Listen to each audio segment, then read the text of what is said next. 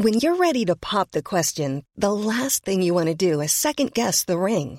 At Bluenile.com, you can design a one-of-a-kind ring with the ease and convenience of shopping online. Choose your diamond and setting. When you find the one, you'll get it delivered right to your door. Go to Bluenile.com and use promo code LISTEN to get $50 off your purchase of $500 or more. That's code LISTEN at Bluenile.com for $50 off your purchase. Bluenile.com code LISTEN. C'est avec un immense plaisir que je vous parle d'une marque que j'affectionne tout particulièrement, Mama Hangs. Mama Hangs a les produits qu'il te faut en tant que maman allaitante. La brassière et le soutien-gorge d'allaitement absorbant. Ils sont conçus dans un tissu bien spécifique pour l'occasion, aka le micromodal, qui absorbe, sèche vite et te permettra d'éviter toute odeur, et ce en restant au sec. Tout ça veut dire que si comme moi tu as des fuites de lait d'un côté quand le bébé tète de l'autre, adieu coussinet d'allaitement qui se font la malle et bonjour brassière ou soutien-gorge qui tiendra toute la journée. Et ce n'est pas fini. Le petit nouveau de la collection, c'est le body, qui a les mêmes talents absorbants en s'ouvrant à l'avant avec des aimants trop pratiques. Ici, on ne se passera plus de ces produits top quali, et confortables. Alors merci Mama Hanks de soutenir le podcast depuis si longtemps.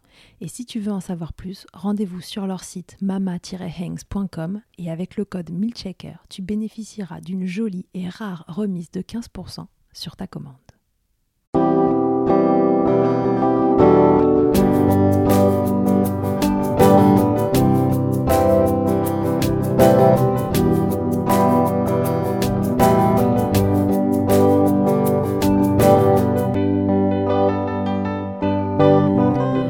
Bonjour et bienvenue dans Milchecker, le podcast qui agite les idées reçues sur l'allaitement.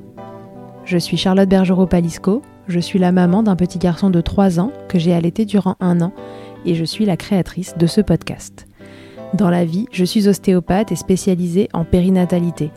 Je m'occupe des femmes en général, de leur désir de grossesse à leur postpartum, des bébés et des enfants. J'accompagne spécifiquement certaines problématiques d'allaitement en libérant les bébés des tensions qui les empêchent de téter correctement, permettant un allaitement serein pour la mère et l'enfant. Au fil des consultations, je me suis rendu compte que le principal frein à l'allaitement, c'était le manque d'information, de partage d'expériences et de vécu dans une société où l'allaitement n'est pas une norme. Je vous propose donc d'interroger avec moi des mères et des pères sur leurs expériences, mais aussi de vous informer auprès de professionnels spécialisés en allaitement. Mon objectif est simple, vous informer vous donner des clés pour faire des choix en conscience, banaliser l'allaitement sous toutes ses formes, vous le rendre plus accessible, plus facile et alimenter ce fameux village dont on a tant besoin pour élever un enfant. On part aujourd'hui sur un épisode expert et pour cette occasion, je reçois à nouveau Julie Forillon qui nous avait raconté son histoire d'allaitement l'année dernière dans l'épisode 20. Julie est sage-femme et consultante en lactation, presque IBCLC. Elle nous offre aujourd'hui un épisode bourré d'infos pour comprendre tous les mécanismes qui se jouent au niveau hormonal autour d'un allaitement et qui peuvent affecter ou non vos cycles, vos tétés, un désir de grossesse, une grossesse elle-même, nombre de sujets qui souffrent souvent des idées reçues qui circulent autour de l'allaitement. On parlera donc allaitement et syndrome prémenstruel, méthode de contraception MAMA, on reviendra sur les mécanismes qui expliquent les douleurs que Rachel a ressenties dans l'épisode précédent, on parlera allaitement et désir de grossesse, procréation médicalement assistée, grossesse, aversion à l'allaitement, mais aussi réflexe d'éjection dysphorique. Non, ce n'est pas un gros mot, mais je ne vous souhaite pas non plus d'en connaître les effets. Puis, on profite pour prendre des nouvelles de Julie et de sa famille depuis un an. Et spoiler, ils vont très bien, ils attendent d'ailleurs leur deuxième enfant et je me réjouis pour eux.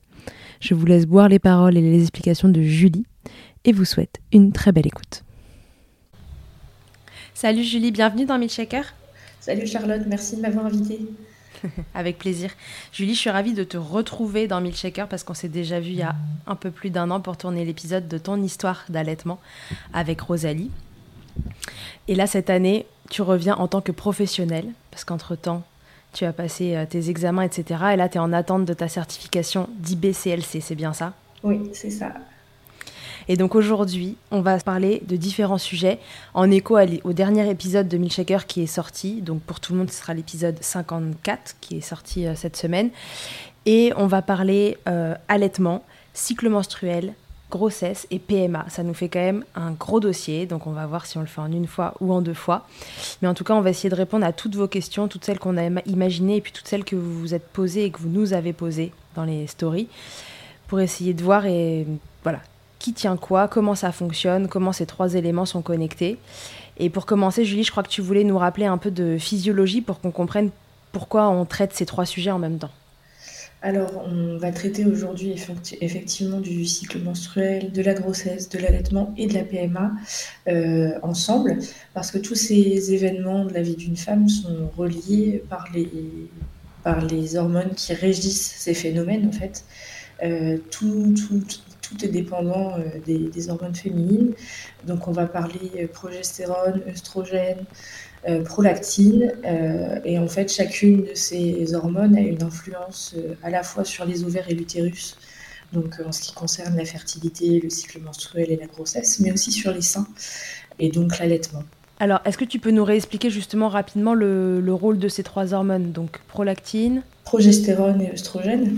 Ouais. alors, au niveau du développement des seins, on va commencer par ça, parce que le, lien entre tout ça, c'est l'allaitement et c'est le sujet principal pour Milkshaker, euh, les, les, seins euh, d'une femme commencent à se développer in utero, quand elle est encore euh, dans le ventre de sa mère.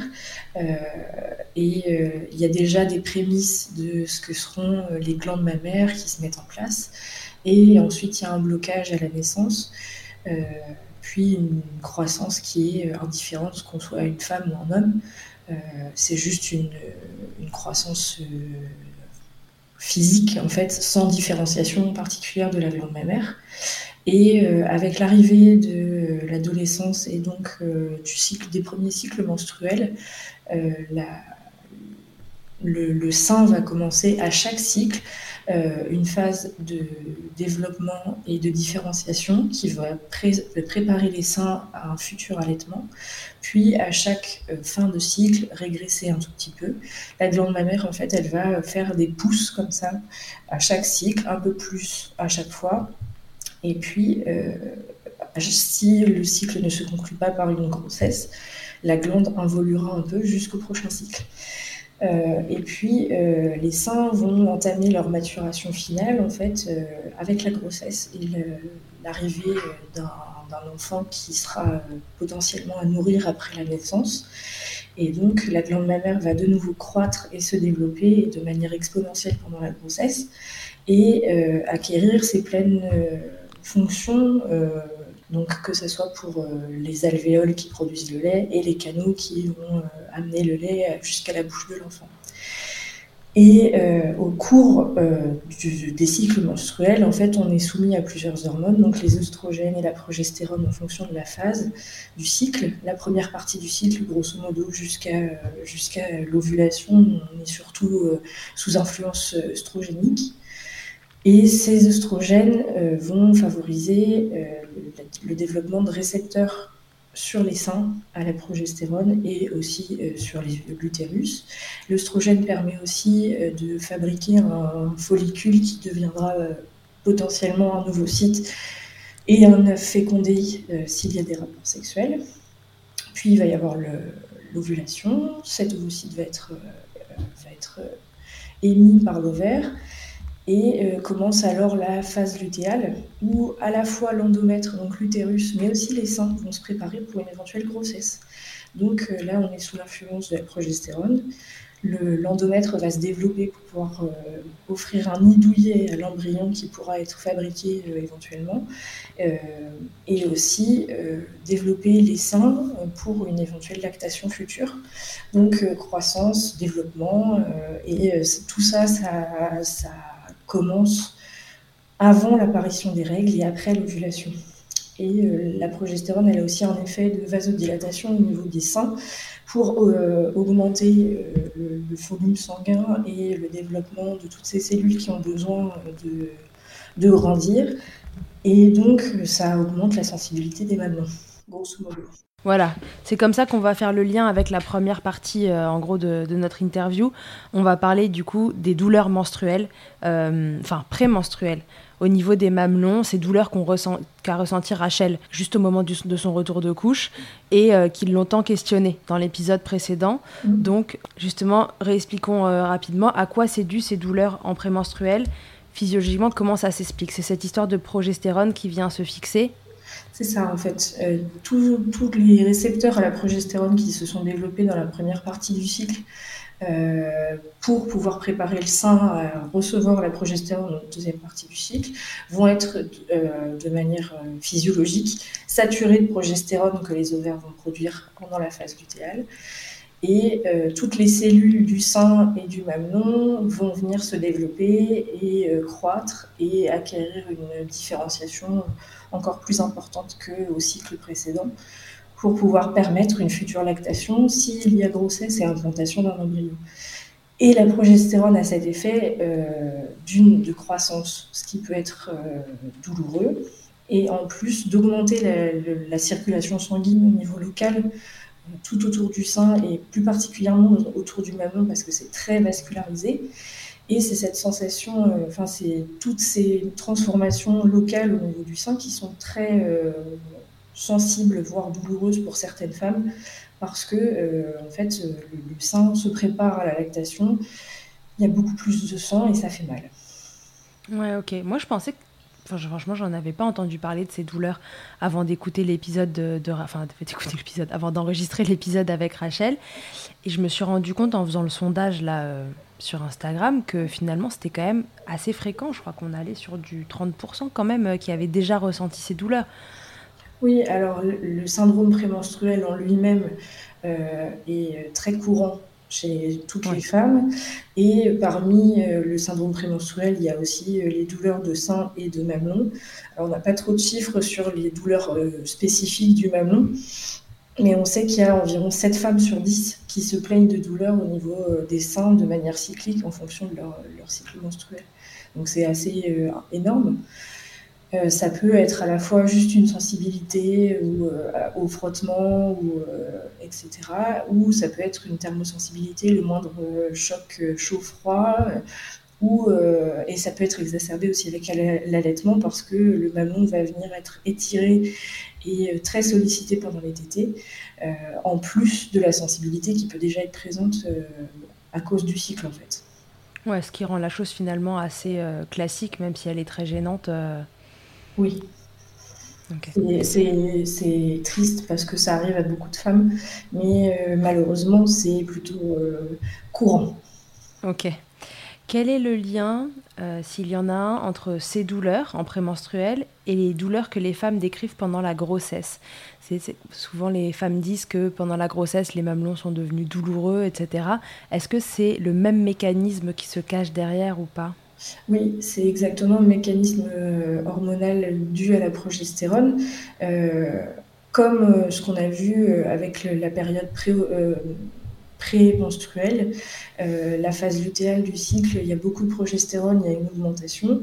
S'il euh, n'y a pas de grossesse en cours, la progestérone, juste avant les règles, redescend et en général, on commence à avoir un soulagement au niveau des seins et des mamelons, euh, soit avec l'apparition des règles, soit dans les 24-48 heures qui suivent. Mhm. Soit il y a une grossesse qui s'implante et ce taux de progestérone, il reste élevé, voire il augmente pour pouvoir favoriser euh, l'anidation de l'embryon et le maintien de la grossesse.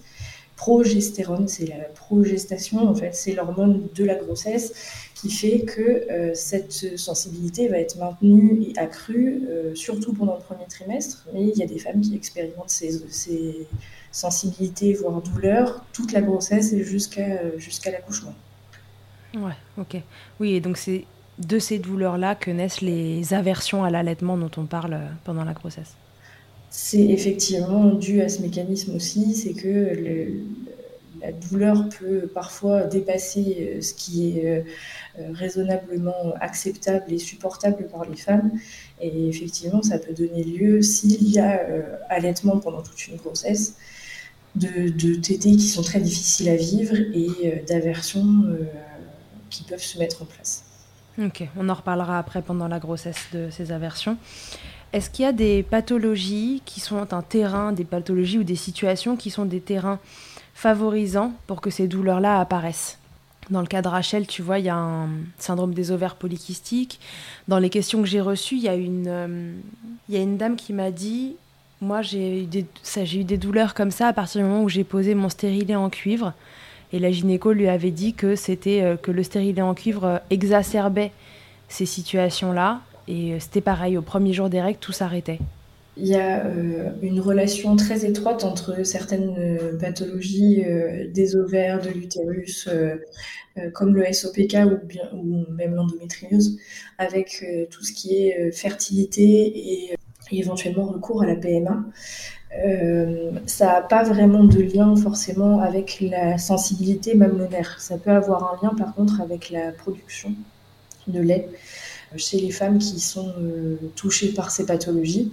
Par contre, on peut difficilement comprendre comment il pourrait y avoir un lien entre enfin, à part avoir un problème de production de progestérone. Euh, par exemple, le SOPK, c'est plutôt le problème œstrogénique. Euh, l'endométriose, c'est une douleur qui est provoquée euh, par de l'endomètre qui se retrouve ailleurs que dans l'utérus et qui saigne dans des endroits qui ne sont pas censés être faits pour recevoir du sang. et tout ça, c'est lié au cycle, effectivement, et à la fertilité, mais pour le coup, ça n'a pas vraiment de lien avec, le, avec la sensibilité des mamelons et les douleurs au sein. Non, c'est au petit bonheur la chance, peu importe un peu le terrain sur lequel euh, on est. C'est ça. Et concernant le stérilet au cuivre Alors je pense que concernant un stérilet hormonal, donc euh, qui lui est un stérilet à la progestérone, là ça pourrait s'expliquer. Pour un stérilet au cuivre, c'est pareil, j'ai du mal à comprendre euh, comment il pourrait y avoir un lien en tout cas avec la sensibilité des mamelons. Si on les a ressentis une fois, ces douleurs, est-ce que ça va se reproduire à chaque cycle? Pas forcément, heureusement. Après, euh, c'est encore une fois, comme tu le dis, euh, un peu au petit bonheur la chance, ou la malchance, entre autres. Euh, je pense que effectivement, il y a possibilité d'avoir plusieurs fois ces douleurs parce que le mécanisme se répète à, chaque cycle. après, on sait aussi que tous les symptômes prémenstruels sont exacerbés pour le retour des premiers cycles après une, grossesse. Le retour de couche, c'est bah, c'est un peu comme les premières règles, c'est euh, hyper fort comme symptôme. Et en plus, on n'a pas vécu ça depuis euh, bien longtemps entre parfois les, les, comment, les procédure de PMA, puis la grossesse euh, et ensuite l'allaitement. On n'a pas eu de cycle depuis parfois euh, deux ans, trois ans. Euh, et donc le retour des premiers cycles peut être particulièrement difficile à vivre du point de vue de tous les, de tous les symptômes prémenstruels. Après, ça peut aussi diminuer au fur et à mesure ou rester stable ou augmenter être variable selon les cycles. Et ça dépendra, je pense, très particulièrement du taux de, progestérone et de, aussi certainement d'autres facteurs euh, propres à la femme, c'est euh, son taux de, de fatigue, son, et puis sa réponse et sa réaction à la douleur aussi. On est beaucoup moins euh, réceptif, disons, quand on est très fatigué ou déshydraté, dénutri, et on a moins de, on a moins de facilité à gérer une douleur dans ces cas-là que si on est en pleine forme et pas malade, etc. Donc je pense que c'est aussi, il y a plusieurs composantes à la douleur. Et euh, il y a une part de, de sentiment et de ressenti qui fait que euh, la douleur peut être perçue de différentes façons euh, selon les cycles. Après, effectivement, c'est pas parce que c'est arrivé une fois que ça arrivera toujours. Mais il y a des chances pour que ça recommence. Ok. Quelle solution on a pour pallier à ces douleurs Qu'est-ce qu'on peut faire? Alors, euh, bien dormir, bien manger. Mhm. Non mais attends, c'est... on rigole, mais c'est une grande base. Hein. Vous savez, la nourriture, c'est quand même l'essence que vous mettez dans votre corps. Euh, dormir, voilà, le sommeil, ça fait diminuer tous les seuils de déclenchement euh, de douleur et de, tout ce qu'on veut. Donc c'est quand même une grande base dans la vie, bien manger, enfin manger correctement plutôt et bien dormir. Voilà, donc pour pouvoir encaisser plus facilement les douleurs éventuelles. Et puis, ben, essayer de trouver les, déclencheurs, ou en tout cas ce qui pourrait majorer les douleurs en, fonction des cycles. Et puis trouver des, petites choses qui peuvent aider. Alors il y a pas mal de femmes qui trouvent que mettre un soutien-gorge relativement serré tout en restant confortable diminue les douleurs au sein, ça diminue aussi les frottements sur les mamelons. Euh, en ce qui concerne les femmes allaitantes, c'est aussi euh, essayer de gérer un peu les tétés à ce moment-là et euh, d'expliquer avec beaucoup de diplomatie et, de patience à l'enfant qui tète de téter moins fort, de prendre une bonne position et de s'assurer qu'il n'y ait pas de facteurs qui surajoutent euh, à la douleur euh, et à la sensibilité. Une bonne prise en bouche, c'est toujours hyper important, quel que soit, euh, quel que soit le, moment de l'allaitement, et d'autant plus quand on a en plus déjà une, une sensibilité en fait. Donc il faut s'assurer que l'enfant prend bien le sein en bouche, que c'est la position est correcte, essayer de raisonner avec cet enfant pour espacer les tétés au maximum quand on est disposé et dans un environnement calme et propice à la détente, disons, et puis essayer de trouver euh, des occupations qui peuvent euh, nous distraire de la douleur en même temps que la tétée, et éventuellement écourter les tétées si ça devient trop difficile.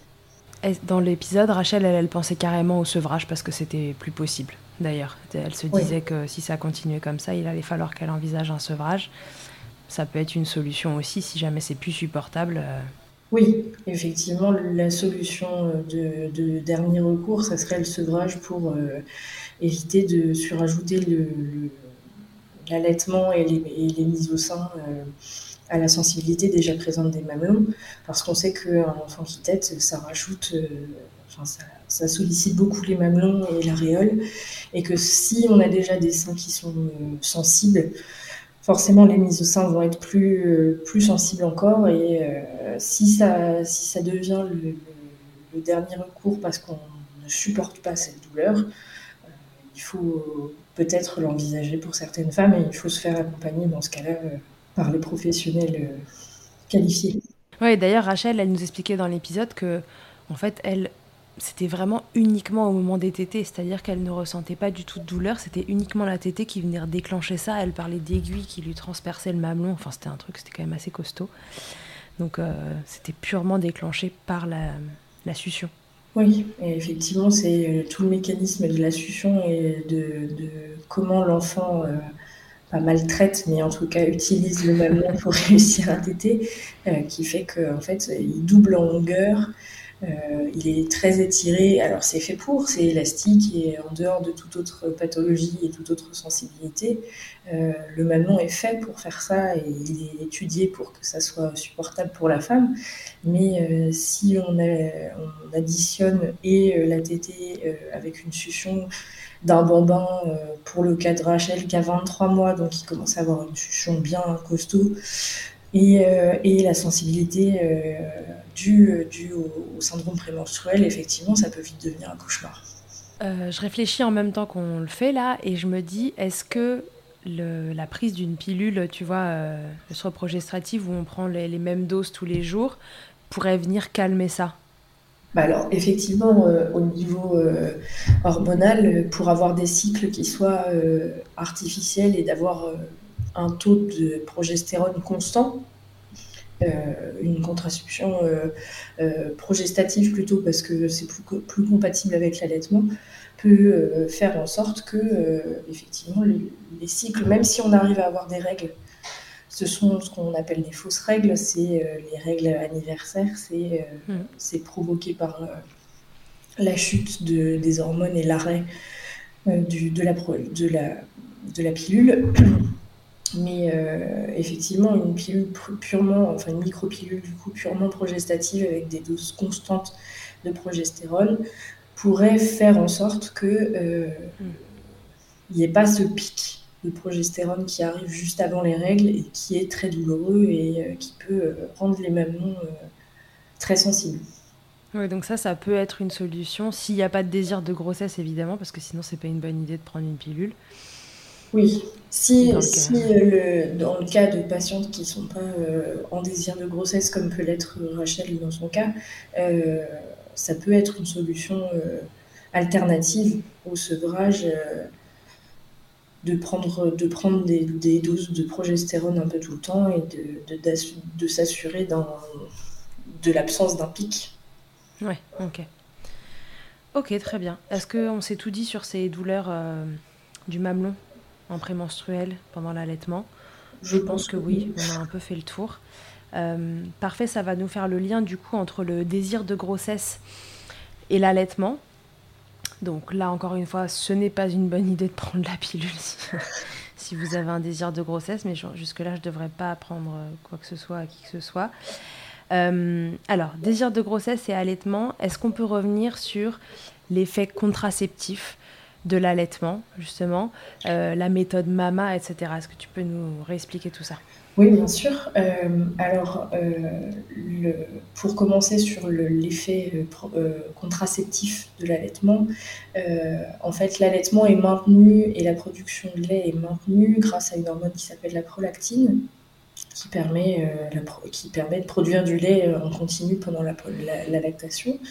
Et cette prolactine, elle vient bloquer euh, l'ovulation en fait. Elle a un effet euh, qui euh, est bloquant sur tout l'axe de régulation des ovaires et depuis l'hypophyse, donc ça commence dans le cerveau, jusque sur les ovaires et en fait elle bloque l'ovulation et c'est comme ça qu'on a c'est comme ça qu'on a une protection naturelle par rapport à la grossesse si on ne désire pas tomber enceinte.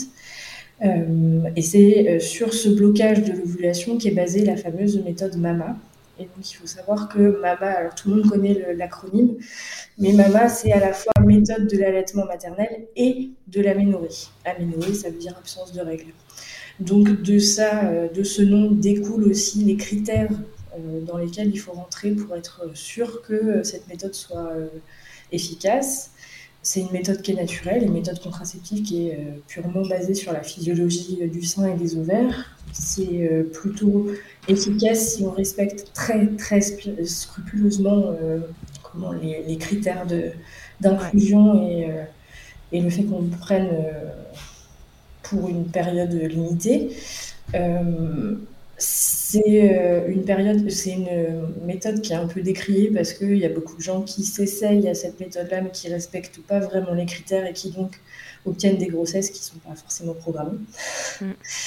Mais euh, il, y a des, il y, a des choses bien particulières à, respecter. Donc, entre autres, euh, c'est pour ça que je voulais rappeler qu'il y avait une composante aménorée dans l'acronyme MAMA, c'est qu'il faut qu'on n'ait pas encore eu de retour de couche.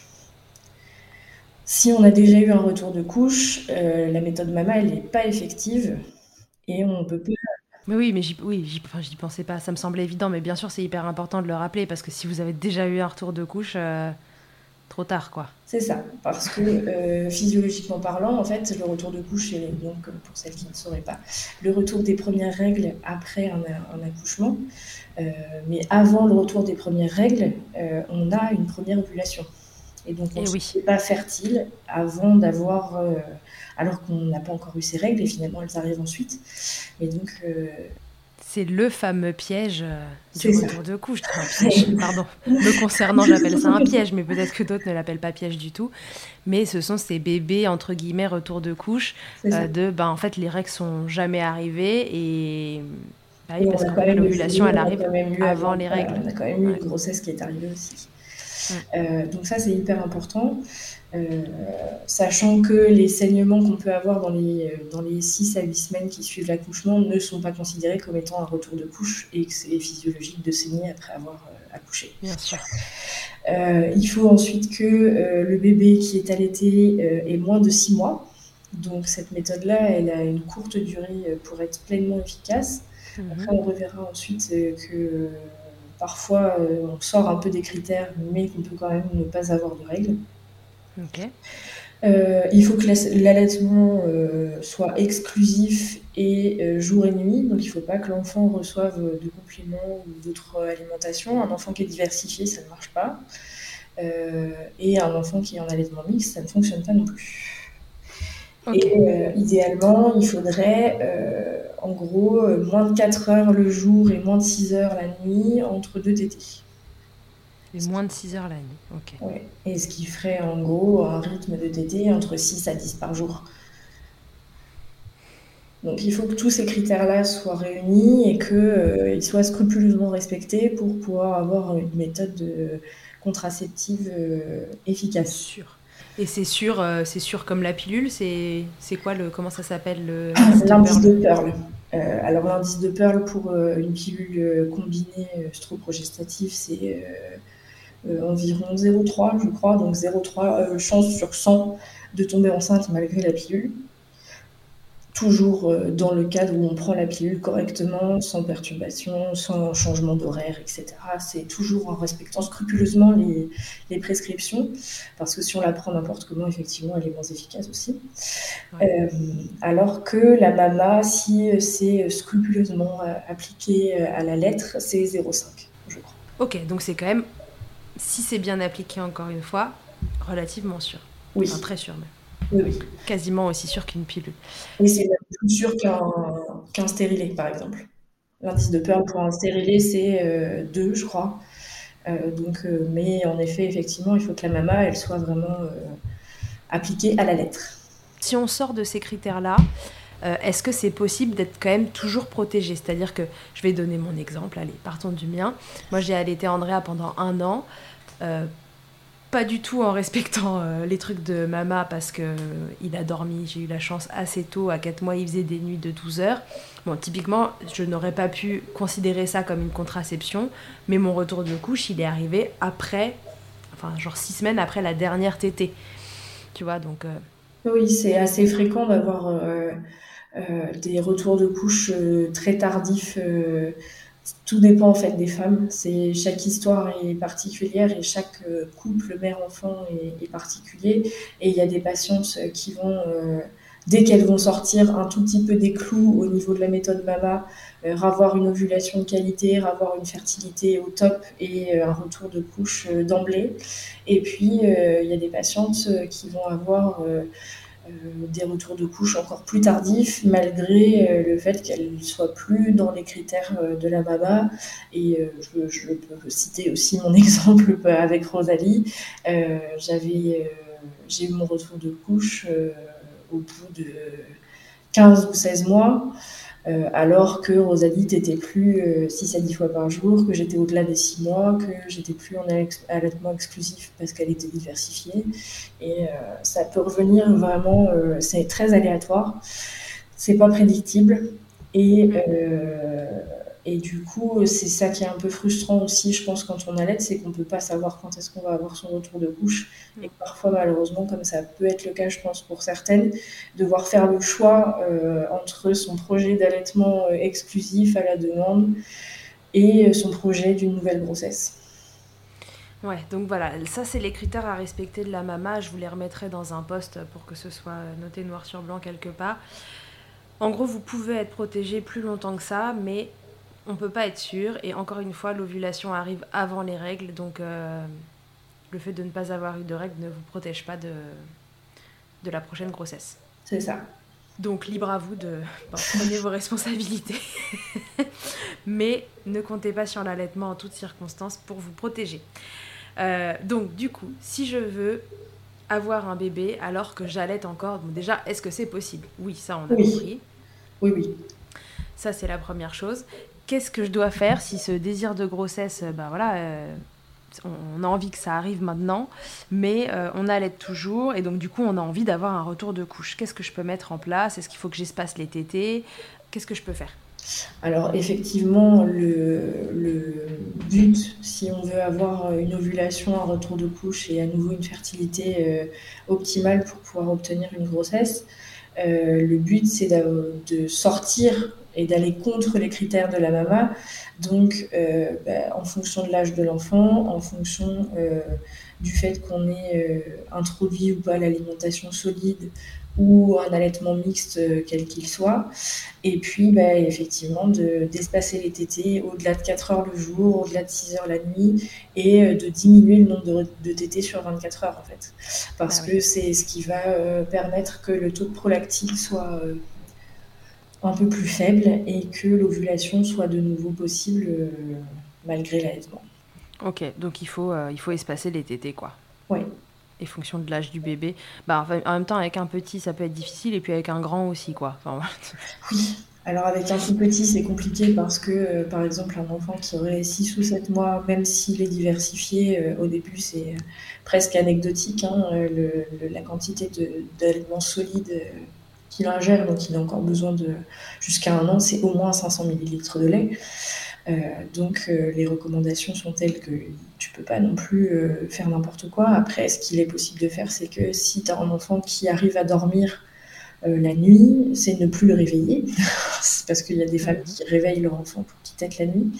Euh, c'est euh, essayer de différer les tétés dans la journée et de se contenter de tétés vraiment purement nutritives au moment des repas, en gros petit-déj, déjeuner, goûter et dîner, éventuellement une cinquième tétée en début de nuit ou quelque chose comme ça.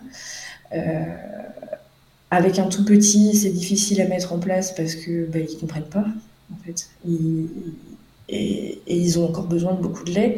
Et avec un plus grand, avec un bonbon, et par exemple pour Rachel, avec un enfant de 23 mois, euh, le problème c'est qu'ils comprennent très bien que le sein est accessible et qu'il pourrait téter, mais qu'on leur refuse. Donc là, c'est toutes euh, les capacités euh, de, diplomatie et de négociation qui peuvent rentrer en jeu. C'est d'essayer de faire comprendre à un enfant qui a toujours pu téter à, à la demande en fait qu'il va falloir euh, diminuer un peu les tétés, d'une parce que ça fait mal à maman, parce qu'il y a un désir de grossesse, ou euh, pour toute autre raison, s'il y a une envie de sevrage partiel aussi, ou complet, et effectivement d'essayer de, négocier pour que les tétés soient par exemple à heure fixe, ou décalés, ou seulement dans certains contextes. Donc, par exemple, ben, à partir de maintenant, on va éviter de téter la nuit, ou à partir de maintenant, les tétés, ça sera que après les repas, ou alors ça sera que pour le dodo, etc. Et d'essayer comme ça de mettre en place au fur et à mesure. Après, ça, je ne cache pas que ça peut être un peu galère. Hein, ouais. Alors, en pleine période d'opposition normale de l'enfant, tu viens un peu quelque chose avec lequel il ne va pas être du tout d'accord, clairement.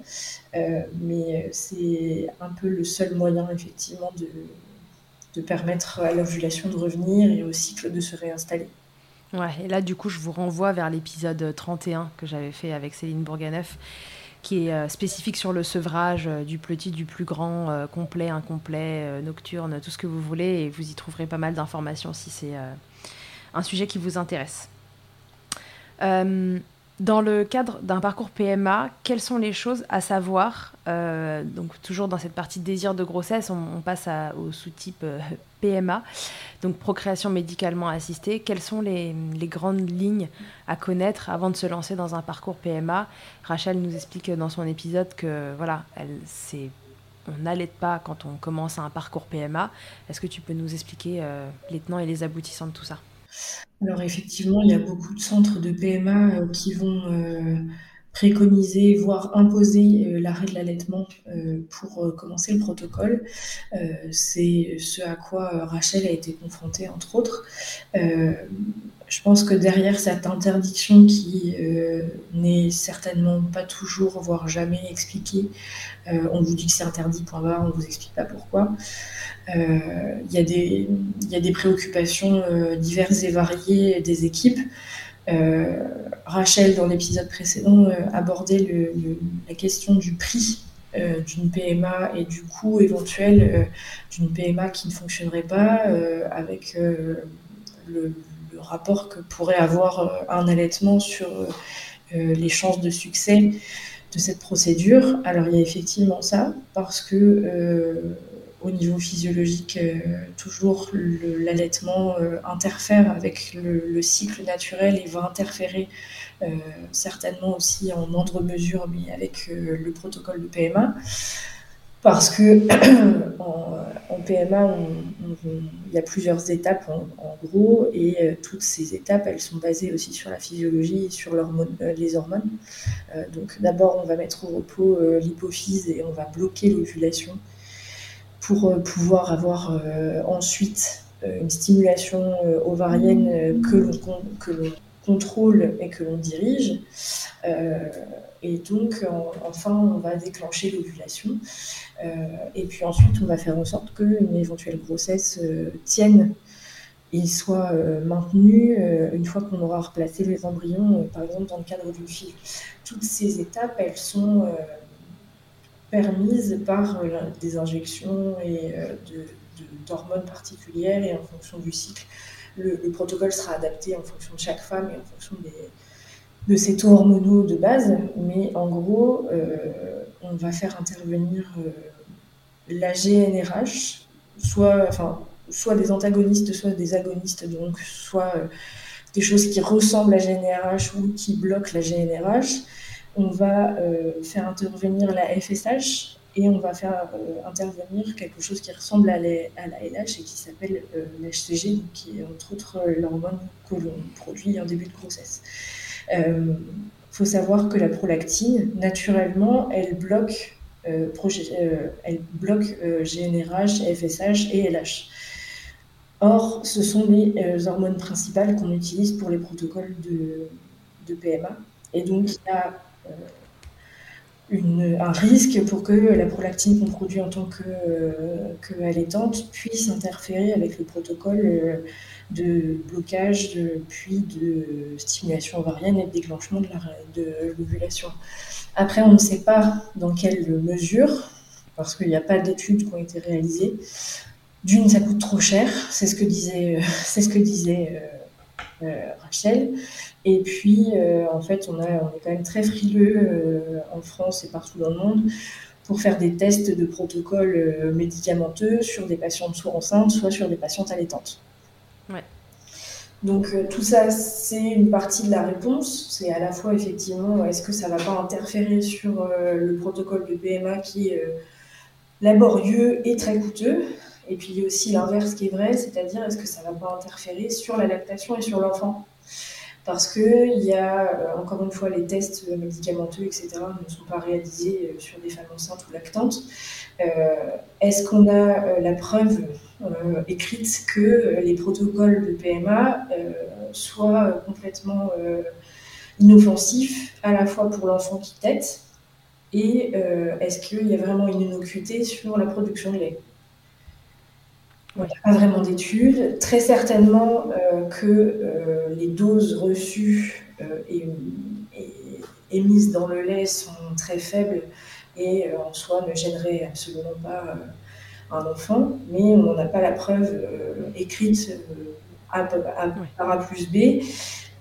et donc, le principe de précaution voudrait qu'on évite d'exposer un enfant à ce genre de de traitement, quoi. De traitement, par précaution. Et puis, euh, on n'a aucune idée aussi de ce que ça peut faire effectivement sur la production de lait, étant donné que euh, les hormones qu'on va injecter à une femme euh, qui a un protocole de PMA et la prolactine qui permet le maintien de la, production de lait sont bah, antagonistes en fait. Ouais, ouais, c'est ça. Ce sont des hormones qui sont antagonistes, qui normalement se régulent l'une l'autre. C'est-à-dire qu'il y en a beaucoup d'une, il y en a moins de l'autre, et il y en a beaucoup de l'autre, il y en a moins de l'une. Donc si vous venez interférer dans ce processus-là, ça peut être un problème dans un sens comme dans l'autre, quoi, finalement. Exactement. On ne sait pas dans quelle proportion, encore une fois, parce qu'on ne fait pas d'études sur ces populations-là. C'est des populations euh, qui sont, euh, comment dire, euh, précieuses. Exactement. et, et, donc, du coup, on ne vient pas trop faire d'études sur elles, mais dans le de la compréhension qu'on a de ces mécanismes-là, on préfère euh, pas trop y toucher, quoi. Voilà. Ok, bien, bien, bien. Donc voilà, désir de grossesse et allaitement. Si on devait résumer, bon, bah, si vous avez un désir de grossesse en allaitant, la base, c'est d'avoir votre tour de couche. Souvenez-vous, si vous n'avez pas de désir de grossesse, pour le coup, euh, qu'en termes de contraception, l'ovulation arrive avant les règles et que euh, c'est un peu risqué euh, de se dire qu'on est protégé jusqu'au jour où ces premières règles arrivent. c'est ça.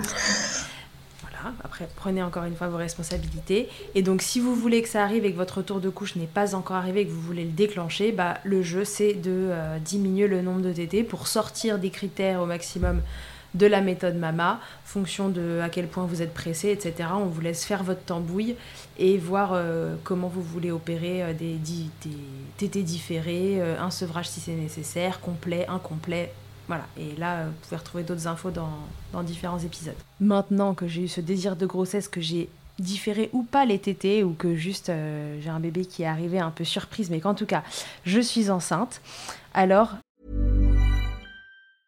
I'm Sandra, and I'm just the professional your small business was looking for. But you didn't hire me because you didn't use LinkedIn jobs. LinkedIn has professionals you can't find anywhere else, including those who aren't actively looking for a new job but might be open to the perfect role, like me. In a given month, over 70% of LinkedIn users don't visit other leading job sites. So if you're not looking on LinkedIn, you'll miss out on great candidates like Sandra. Start hiring professionals like a professional. Post your free job on linkedin.com/people today. Et Mama Hanks ne s'arrête pas là. Si tu as envie, une fois la tétée finie, de garder ton bébé tout contre toi en ayant les mains libres, laisse-moi te parler de leur porte-bébé Carry and Pack. Je suis une fervente adepte des écharpes de portage, mais l'ostéopathe que je suis sait que leur mise en place peut parfois vous freiner, vous ou votre moitié. Mais aussi ô combien le portage peut être indispensable pour certains bébés. Chez Mama Hanks, pas de compromis. Le porte-bébé Carry and Pack est en fait un vêtement confortable que tu enfiles comme un t-shirt et dans lequel ton bébé va pouvoir venir se lever tout en respectant sa position physiologique, l'enroulement de sa colonne, l'écartement de ses hanches, ainsi que le dégagement de ses voies respiratoires grâce à des systèmes de serrage des pans de tissu. Ce tissu, justement, il est tout doux. En coton bio, certifié GOTS, le tout est dessiné à Biarritz et fabriqué au Portugal. Tu pourras l'utiliser de la naissance jusqu'aux 10 kg de ton bébé de quoi t'assurer un certain nombre de câlins collés serrés. Ici, on n'a utilisé que ça pour bébé numéro 2. Pour toutes les infos, tutoriels et découvrir leur gamme de vêtements de portage, ça se passe toujours sur le site mama-hangs.com et tout pareil, avec le code MILCHECKER, tu bénéficieras d'une remise exceptionnelle de 15% une des grandes idées reçues qui circulent sur l'allaitement et la grossesse, c'est le risque de fausse couche. Alors là, bah, d'ailleurs, ça fait un peu partie des raisons pour lesquelles ils sont frileux en PMA. Oui, aussi. Euh, alors voilà, bah, voilà ma question. Quid du risque de fausse couche, Julie S'il te plaît, aide-nous à comprendre. Euh, on va d'abord partir sur, euh, sur le contexte où tout est facile et où la femme concernée qui est enceinte n'a jamais eu de problème à la avant euh, de fausses couches ou euh, de problèmes de ce type-là, euh, et que donc elle est à bas risque de, reproduire une fausse couche, il n'y a pas plus de risque de fausse couche en allaitant. Gros scoop. J'aime ce scoop. tout comme une patiente qui a jamais eu une menace d'accouchement prématuré ou d'accouchement prématuré n'est pas plus à risque d'accoucher avant la date si elle allait. Deuxième grosse coupe. Parce que. Euh, Maintenant, il faut que tu nous expliques les scoops. Alors, pourquoi Encore une fois, c'est euh, une, alchimie et une, un équilibre hormonal qui, euh, qui fait que, en fait, l'utérus, c'est un muscle qui répond à l'ocytocine, qui est une des hormones aussi de l'allaitement. et l'ocytocine parce que euh, ensuite de couche et après l'accouchement euh, permet à la fois l'éjection du lait mais aussi la contraction de l'utérus pour euh, permettre son involution et diminuer les risques de saignement accrus juste après l'accouchement. On a beaucoup pensé que l'allaitement pouvait faire contracter l'utérus en dehors de ce contexte postpartum immédiat et donc soit déclencher une fausse couche, euh, parce que euh, l'utérus en fait contracterait et expulserait l'embryon ou le fœtus euh, qui, est, qui est installé, ou favoriserait un accouchement prématuré en donnant des contractions avant l'heure en dehors, encore une fois, je reprécise, c'est en dehors de tout contexte particulier, d'antécédents euh, particuliers par rapport aux fausses couches, aux accouchements prématurés ou euh, dans le cadre, par exemple, d'une rupture prématurée des membranes. voilà, dans ces cas-là, on prendra des précautions. Peut-être même que c'est inutile, on n'en sait rien, mais dans, dans ces cas-là, en tout cas, on prendra plus de précautions. Et...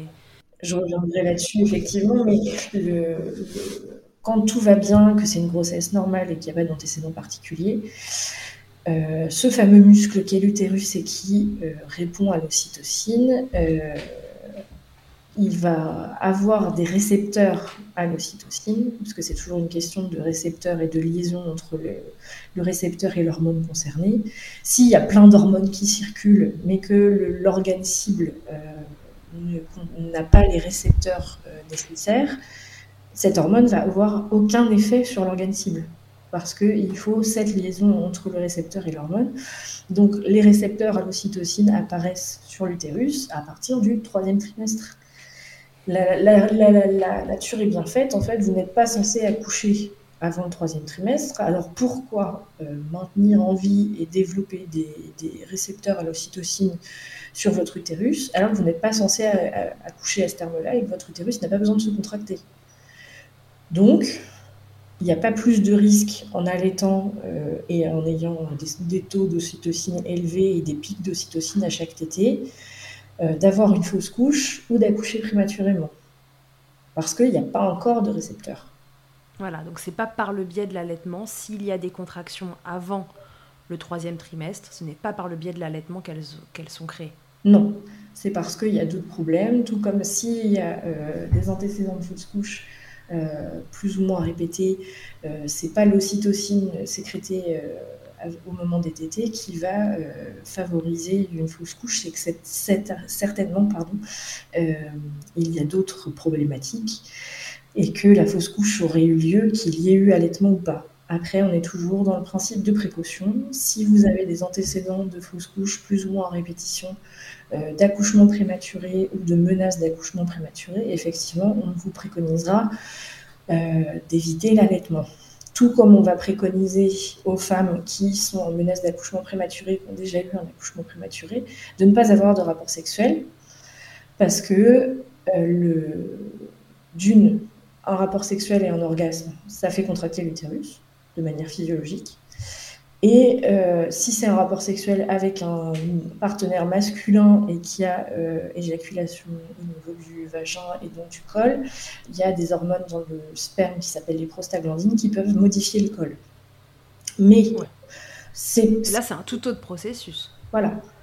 Et euh, mais par exemple, on peut dire à certaines patientes qui font une menace d'accouchement prématuré de ne pas avoir de rapport sexuel pour pas euh, surajouter un risque par rapport euh, à ces prostaglandines, aux contractions que ça peut engendrer, etc. Mais c'est le principe de précaution. Euh, on met une ceinture et on met des bretelles au cas où, mais on n'est vraiment pas sûr que l'allaitement, même dans le cas d'antécédents particuliers de fausse couche ou d'accouchement prématuré, ait un réel effet. C'est tellement multifactoriel et tellement euh, basé sur, euh, sur plein de choses qui s'ajoutent, qui finissent par faire euh, un vase plein, mais c'est plein de petites gouttes. On ne peut pas savoir quelle petite goutte a déclenché vraiment le problème. on va éviter autant que possible de rajouter des gouttes supplémentaires. Ok, donc ça c'est par rapport à la contractilité de l'utérus et donc à l'ocytocine circulante qui génère la contractilité de l'utérus. Par rapport au lien entre prolactine, FSH, LH, GNRH dont tu parlais tout à l'heure, et surtout par rapport aux fausses couches plus qu'à l'accouchement prématuré, est-ce qu'on peut retrouver un lien hormonal dans le fait que euh, voilà, qu'on dise que ça crée des fausses couches? Euh, outre la contractilité, il y a aussi euh, la progestérone qui joue un, rôle très important en début de grossesse et au moment de la nidification euh, pour maintenir la grossesse et permettre la gestation sur le long terme. on a vu que prolactine et progestérone sont antagonistes. on ne sait pas dans quelle mesure la prolactine. On sait, on est certain que la progestérone bloque la prolactine. On ne sait pas dans quelle mesure un taux déjà élevé de prolactine pourrait bloquer en partie ou complètement la progestérone. Et donc, euh, contrer, euh, euh, contrer une, gestation. Ok, donc ça c'est quand même le point d'interrogation. C'est point d'interrogation et encore une fois, point d'interrogation uniquement dans, un, dans des contextes particuliers où il y a déjà eu des risques de fausse couche. pour le la, femme lambda, disons, qui n'aurait aucun antécédent, euh, on, est quasiment sûr de l'innocuité de l'allaitement sur le début de la gestation. Donc ça, c'était pour allaitement et fausse couche en début de grossesse. je pense que c'est bon, c'est assez clair. Pour résumer, si vous n'est jamais rien arrivé, que vous n'avez pas d'antécédents et tout ça, vous n'avez pas de raison de vous inquiéter de continuer votre allaitement en démarrant une grossesse.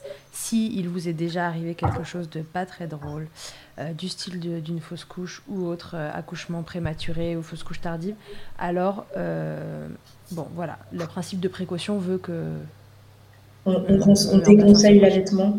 Mais encore une fois, c'est comme pour la PMA, c'est entre en votre âme et conscience que vous pesez les risques et les bénéfices pour vous à ce moment-là et que c'est vous qui prenez la décision de maintenir ou pas l'allaitement. Donc l'allaitement et la contractilité de l'utérus, ça je pense qu'on a répondu. Donc encore une fois, les récepteurs à l'ocytocine sur l'utérus qui lui permettent de se contracter en vue de l'ocytocine circulante n'arrivent qu'au troisième trimestre.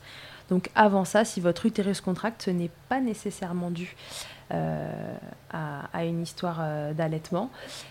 Et là, il y a plein d'autres choses qui peuvent faire contracter un utérus, euh, et euh, en partie euh, des tensions autour de votre utérus. Moi, j'en parle parce que je suis ostéopathe et que je traite les femmes enceintes.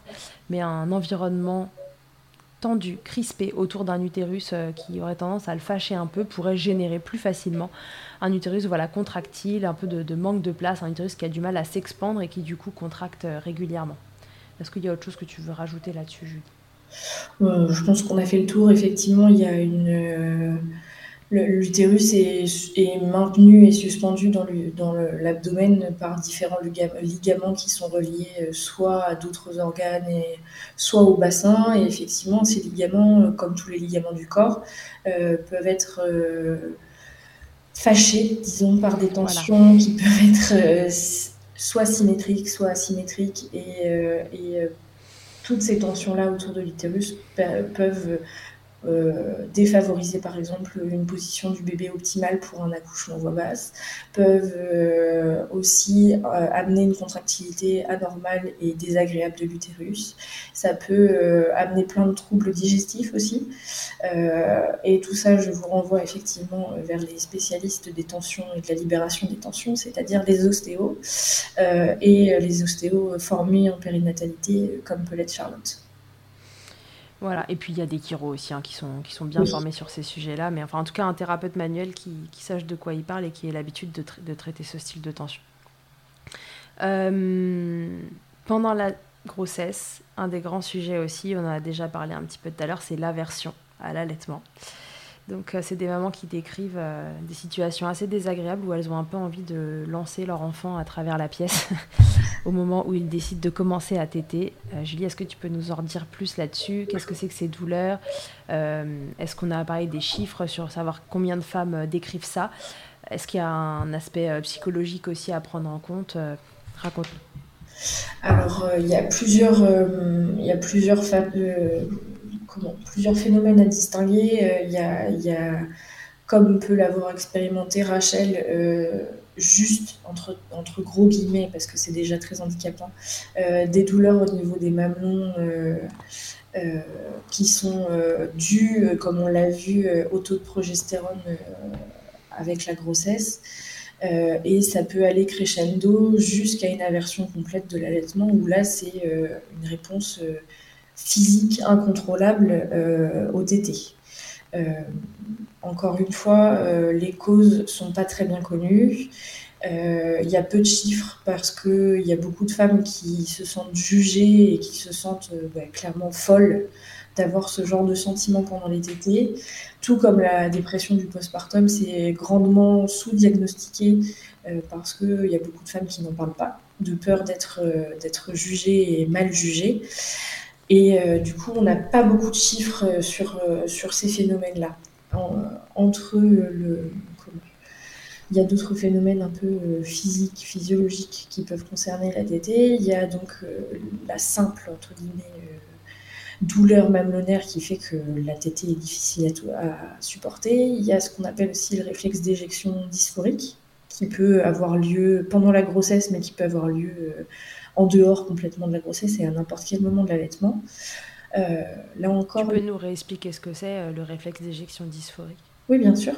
Euh, le, en fait, c'est pas forcément pendant toute la tétée, mais principalement au moment du réflexe d'éjection, donc souvent le premier et, et ensuite parce qu'il y a plusieurs pics d'éjection et plusieurs réflexes d'éjection au cours d'une tétée. ces réflexes d'éjection, ils sont régis par l'ocytocine qui est pulsatile et qui va, au moment où elle est émise en pic, faire contracter les cellules qui sont autour des alvéoles pour éjecter le lait vers la bouche du bébé. Et on a un début de réponse euh, par rapport à ce réflexe d'éjection dysphorique, pardon, c'est que euh, les pics d'ocytocine pourraient euh, engendrer une chute brutale de la dopamine, qui est en gros l'hormone du bonheur et du bien-être.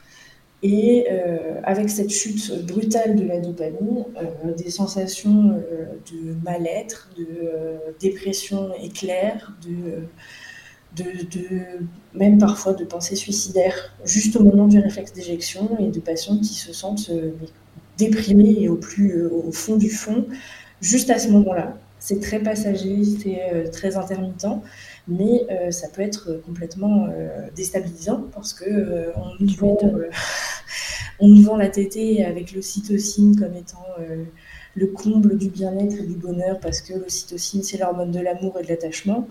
Euh, les patientes, encore une fois, qui font face à ce genre de, phénomène sont complètement paumées parce qu'elles ne savent pas que ça peut exister. Elles sont euh, aussi euh, apeurées de se dire mais je suis pas normale, qu'est-ce qui se passe? C'est quand même hyper violent comme sentiment. Et je fais lien aussi avec l'épisode de l'année dernière et les comment les phobies d'impulsion c'est des choses dont on se dit il faut pas parler, on va me prendre pour une folle, euh, etc. Et c'est très dur à gérer en fait. Là, ça se, euh, pour le réflexe d'éjection dysphorique, ça se concentre au moment du réflexe d'éjection, le reste de la tétée se passe plutôt bien. Donc c'est vraiment pulsatile et intermittent. Et puis encore le niveau euh, au-dessus, disons, en termes de, de, symptômes et de, ressentis. Euh, on arrive à l'aversion et on parle de aversion-agitation due à l'allaitement.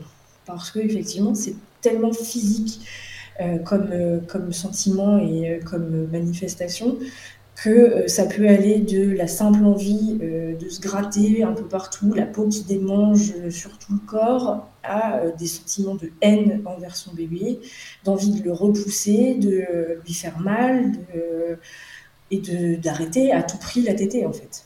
Et euh, je crois entre autres que tu as fait un, enregistrement euh, avec euh, Clémence, qui elle a été victime d'aversion et qui a continué malgré tout à allaiter.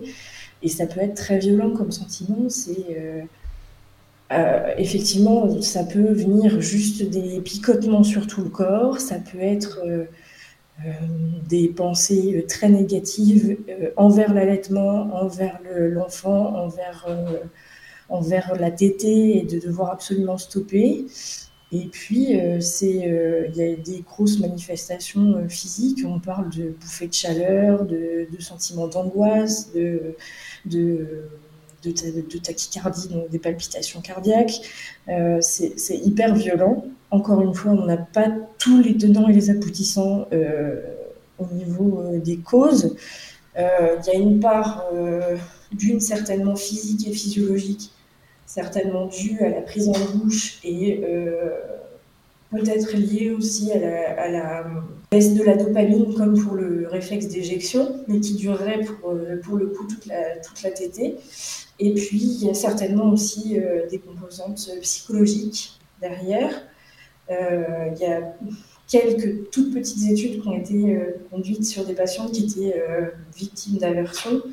Et qui avaient dans leurs antécédents des abus sexuels ou des histoires euh, autour de leur poitrine déjà difficiles et qui, euh, avec l'allaitement, en fait, ça se révélait et ça s'exacerbait. Et euh, donc, c'est vraiment, encore une fois, multifactoriel et on n'a pas vraiment de réponse. On a quelques aides possibles pour améliorer les choses et permettre de continuer l'allaitement, mais encore une fois, ça demande une grosse force morale de de poursuivre l'allaitement et de malgré une aversion qui s'installe.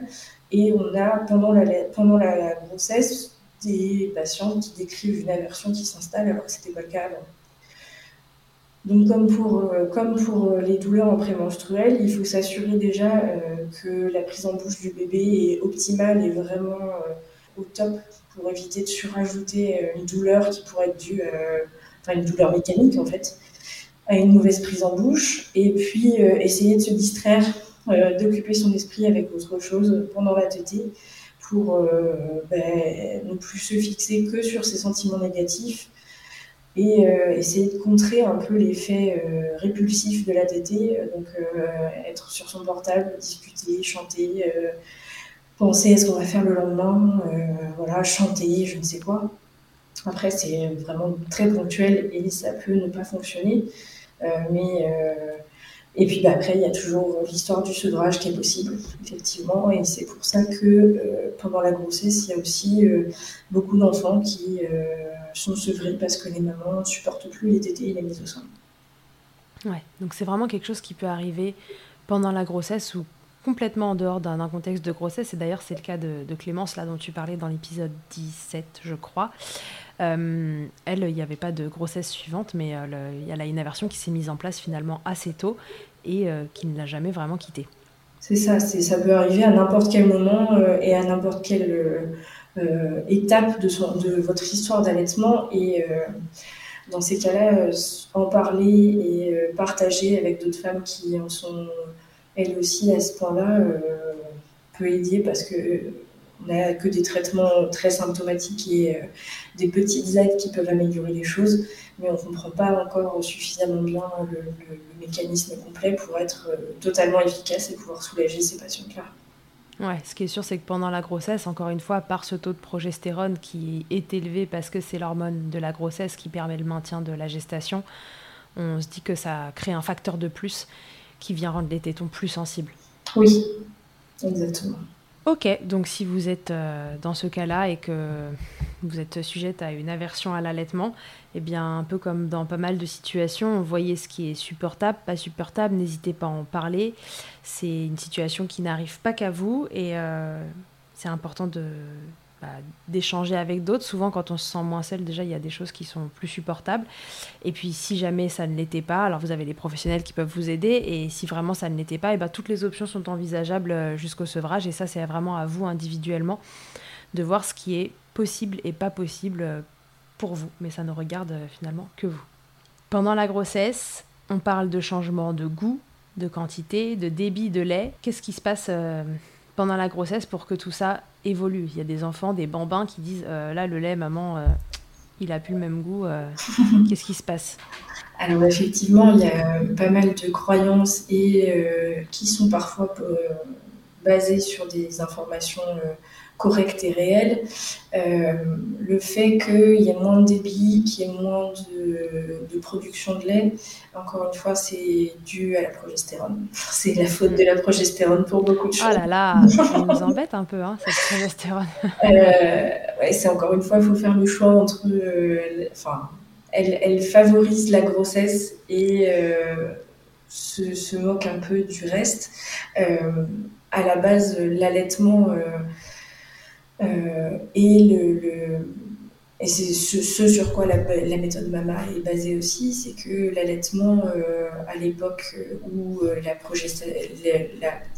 contraception n'existait pas pour la femme des cavernes qui venait d'avoir un petit, ça lui permettait de ne pas retomber enceinte. l'allaitement est une méthode naturelle pour espacer les grossesses et physiologiquement le fait qu'un enfant soit encore allaité euh, n'est pas compatible avec la grossesse, entre guillemets, euh, dans le sens où euh, bah, l'un et l'autre sont opposés au niveau hormonal. Ouais, ils ne fonctionnent pas sur les mêmes canaux. C'est celui qui, dont l'hormone principale et la prolactine euh, est antagoniste de celui dont l'hormone principale est la progestérone. C'est ça.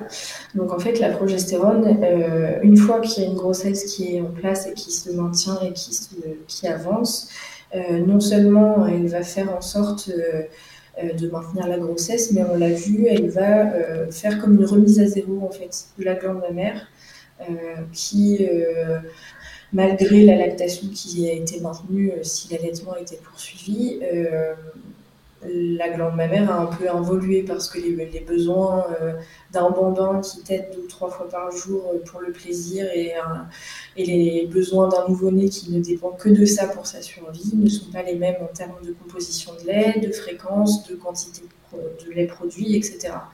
Donc en fait, euh, c'est un peu un reset la grossesse au niveau de la glande mammaire j'en parlais tout à l'heure, les, différentes évolutions de la glande en fonction des cycles et en fonction de la grossesse.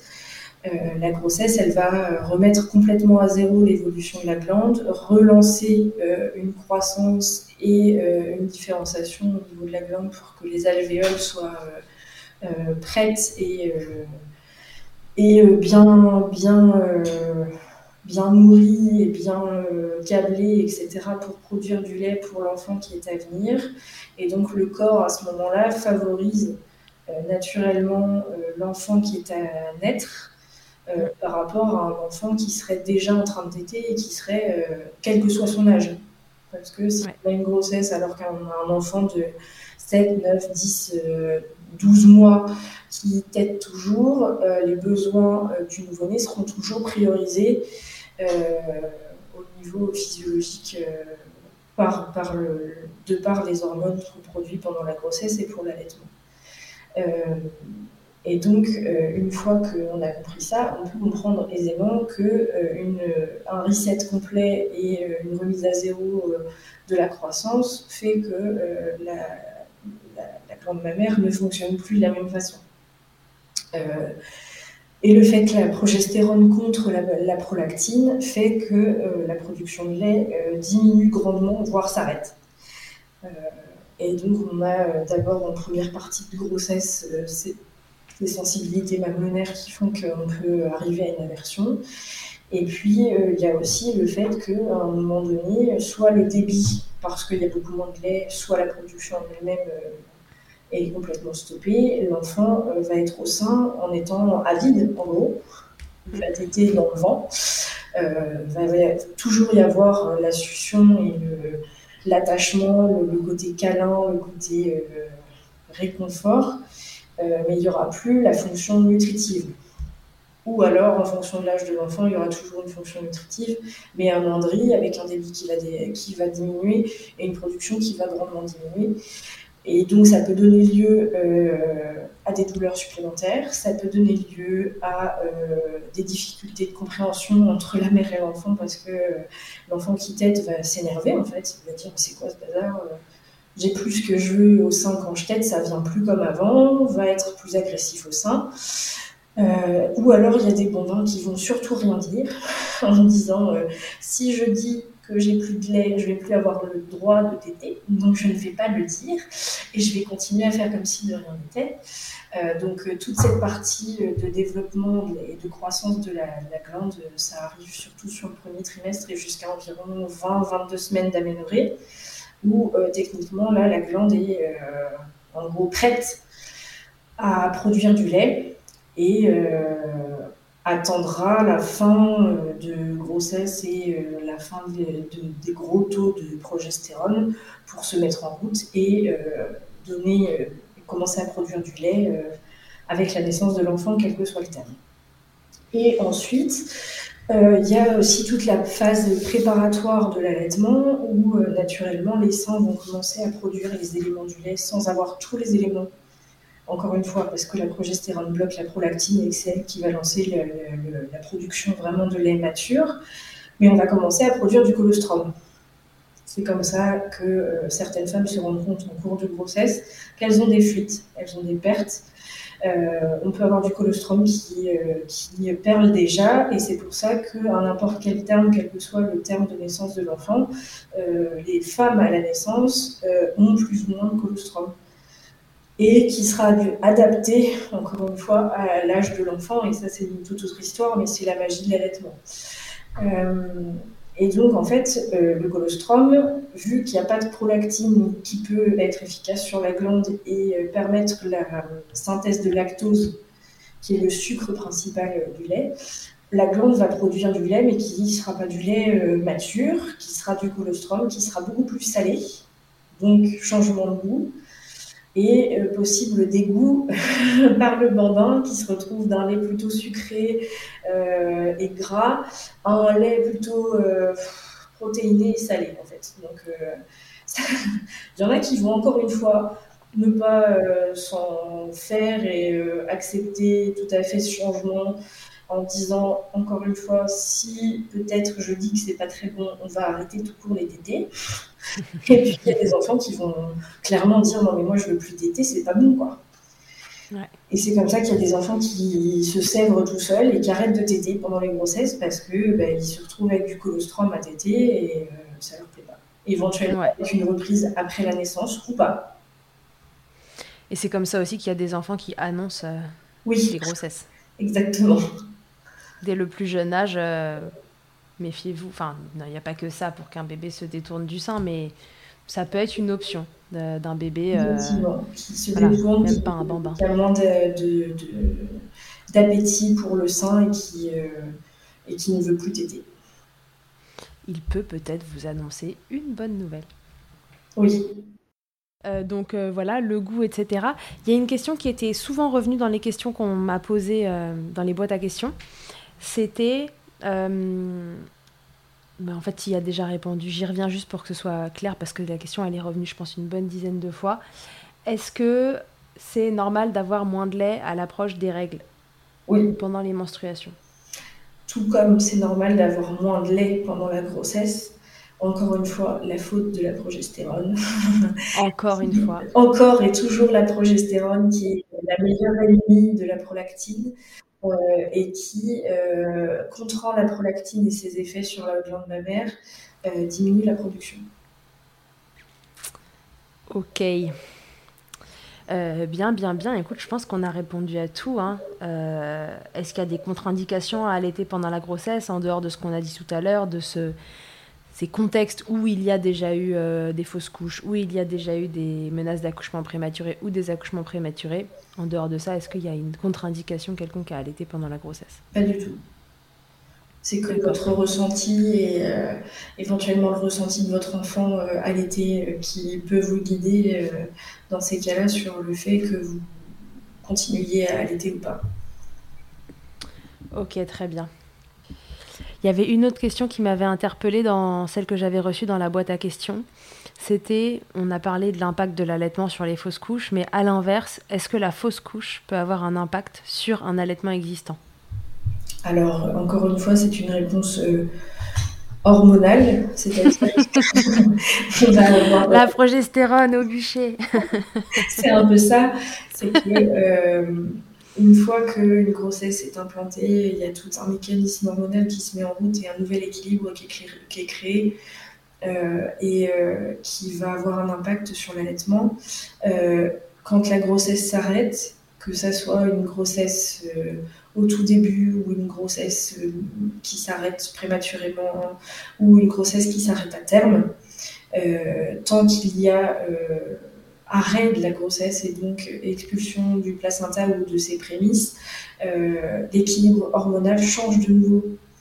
Et donc, euh, on voit bien, euh, par exemple, alors c'est le cas pour une grossesse menée à terme, une fois que le placenta est sorti du corps et que donc la progestérone arrête d'être produite, la prolactine qui était dans les starting blocks prend le relais et lance une production de lait. On allait ou pas d'ailleurs, c'est d'ailleurs pour ça que les femmes qui n'allaitent pas ont quand même euh, une montée de lait.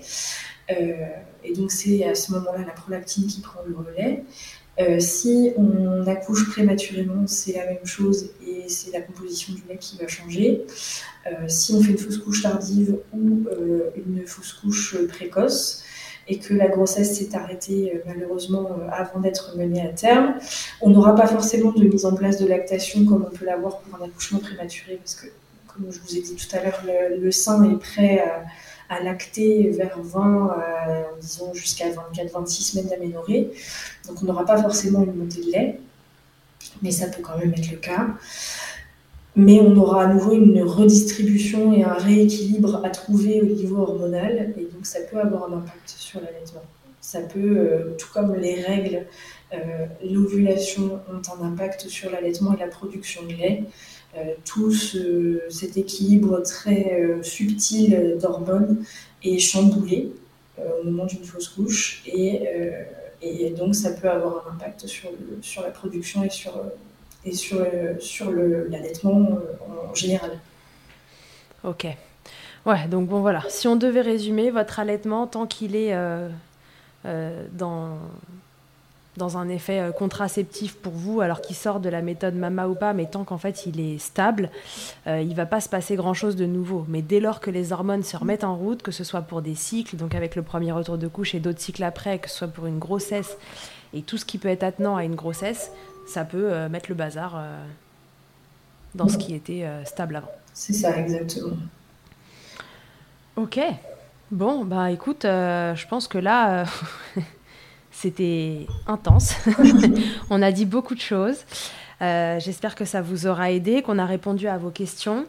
S'il y a quelque chose évidemment qui n'est pas clair, venez nous le dire en commentaire et on, essaiera de répondre à tout ça d'une façon différente. Et voilà, merci beaucoup Julie d'avoir répondu à toutes ces questions. C'était un, un gros boulot là ces trois sujets différents, mais je trouve qu'ils allaient bien ensemble. Et puis voilà, comme à chaque fois, on revient sur cette histoire de progestérone. C'était bien, ça faisait le lien entre les différents sujets. Donc voilà, euh, abat la progestérone euh, pour l'allaitement, euh, c'est pas une copine, mais, si elle est là, alors et qu'elle vous produit des effets indésirables sur votre allaitement, encore une fois, décidez de vous en accommoder ou non, libre à vous de, de voir ce qui est supportable pour votre quotidien. Merci encore Julie d'avoir accepté de répondre à toutes ces questions de Milkshaker. Et merci à toi de m'avoir invité. Et puis bah, pour écouter Julie, bah, ça se passe dans cet épisode, ça c'est fait. Et puis ça se passe dans l'épisode 20 qui a été euh, tourné il y a un peu plus d'un an. Je vous en reparlerai bientôt euh, en story. Mais en tout cas, voilà, vous avez euh, accès à son histoire à elle qui est super intéressante et je me souviens très émouvante. Parce qu'on parle d'allaitement et de dépression du postpartum et comment toi ça t'avait aidé à traverser cette période-là. Donc je vous invite à l'écouter. Merci. Comment tu vas d'ailleurs? Ça va. en même temps? Ça va bien? Oui, ça va, ça va, ça va. Euh, on est un peu sorti euh, du contexte de la dépression postpartum. On a repris une vie euh, normale entre guillemets, même si c'est pas anormal d'être dépressive. Mais et l'histoire d'allaitement continue toujours. Rosalie continue d'être allaitée malgré euh, une grossesse qui s'est installée, euh, qui était euh, désirée et longuement désirée. J'ai moi aussi dû faire face à certains choix par rapport à l'allaitement. Donc on fait le lien avec le sujet d'aujourd'hui. et donc on verra comment l'allaitement se poursuit avec cette suite de grossesse et puis l'arrivée d'un nouveau bébé dans notre famille et au sein. Mm, mm. Tu veux nous raconter comment toi tu as fait du coup pour, pour laisser de la place au milieu de cet allaitement à, cette grossesse Alors, euh, j'ai eu un retour de couche euh, assez euh, tardif par rapport à, la naissance de Rosalie, comme je le disais tout à l'heure. J'ai eu mes règles vers 15 ou 16 mois, je pense. j'ai eu quelques cycles qui étaient très irréguliers et puis notamment avec je pense, mon état psychologique euh, et psychique, euh, mais aussi par la prise de médicaments euh, qui ont un effet sur la prolactine. J'ai de nouveau plus eu de cycle. Et donc, il a fallu à un moment donné faire un choix entre l'équilibre obtenu grâce euh, aux médicaments et aux antidépresseurs, euh, l'équilibre aussi trouvé avec Rosalie par rapport à l'allaitement, et puis ce désir d'une seconde grossesse. Euh, donc ça a été parfois difficile de faire face à tout ça, ça a été challengeant de, de, se poser les bonnes questions. Et finalement, en réduisant un peu les doses d'antidépresseurs en accord avec le psychiatre, euh, et en diminuant euh, les, les, TT, en les espaçant et en passant un deal avec ma fille, qui a beaucoup négocié et qui est une diplomate de haut vol, on a réussi à retrouver un équilibre dans lequel j'ai je me suis retrouvée, elle s'est retrouvée, on n'a pas mis en danger ma santé mentale tout en maintenant en allaitement ce que je voulais absolument et tout en permettant à mes cycles de revenir. Donc on a trouvé un arrangement euh, avec une tétée au réveil, une tétée au coucher, plus de tétée la nuit et euh, éventuellement une tétée pour la sieste quand on est ensemble. Euh, ça, ça a été notre équilibre et notre façon de, s'organiser. Ça sera peut-être pas la même que chez d'autres. en tout cas, tout ça, plus la diminution des antidépresseurs et puis je pense l'amélioration aussi de mon état psychique ont fait que euh, ça a concouru à un retour de mes cycles et une possible deuxième grossesse qui a fini par arriver euh, après plus d'un an d'attente, mais qui est bien là et qui euh, se déroule bien jusqu'à maintenant, tout en continuant à allaiter et en ayant mal au sein moi aussi. ok. Bon, bah très bien. Merci de nous avoir raconté en même temps la suite de ton histoire. Euh, parfait, bah écoute, euh, à la prochaine alors. On te laisse continuer cette grossesse, te reposer euh, au maximum, parce que ça, pas, ça va l'air d'être facile tout le temps. Et puis, bah écoute, on se dit à très bientôt, que ce soit pour un épisode d'expert ou pour un témoignage alors, dans Milkshaker. Avec grand plaisir. Je te dis à bientôt, Julie. Salut Charlotte. Que ce soit votre première écoute ou que Milkshaker vous accompagne régulièrement, merci beaucoup d'avoir écouté cet épisode. Si vous aimez ce podcast et que vous souhaitez le soutenir, c'est très simple. Notez-le, abonnez-vous, mettez un commentaire avec 5 étoiles de préférence en fonction de votre plateforme d'écoute et surtout partagez-le sur les réseaux sociaux at Milkshaker Podcast pour le faire connaître. Pour suivre l'actualité du podcast, ça se passe sur le compte Instagram du même nom ou sur mon site internet charlotte-bergerot.fr où vous trouverez tous les épisodes. Vous pourrez désormais y faire un don si vous souhaitez soutenir Milkshaker. On se quitte encore et toujours avec Emma et son titre Blinded, qu'elle a écrit et composé en collaboration avec Nemen. Je vous dis à très vite pour un nouvel épisode d'ici là, n'oubliez pas, prenez soin de vous, milkshakez autant que vous le voudrez et bousculons ensemble les idées reçues sur la l'allaitement maternel.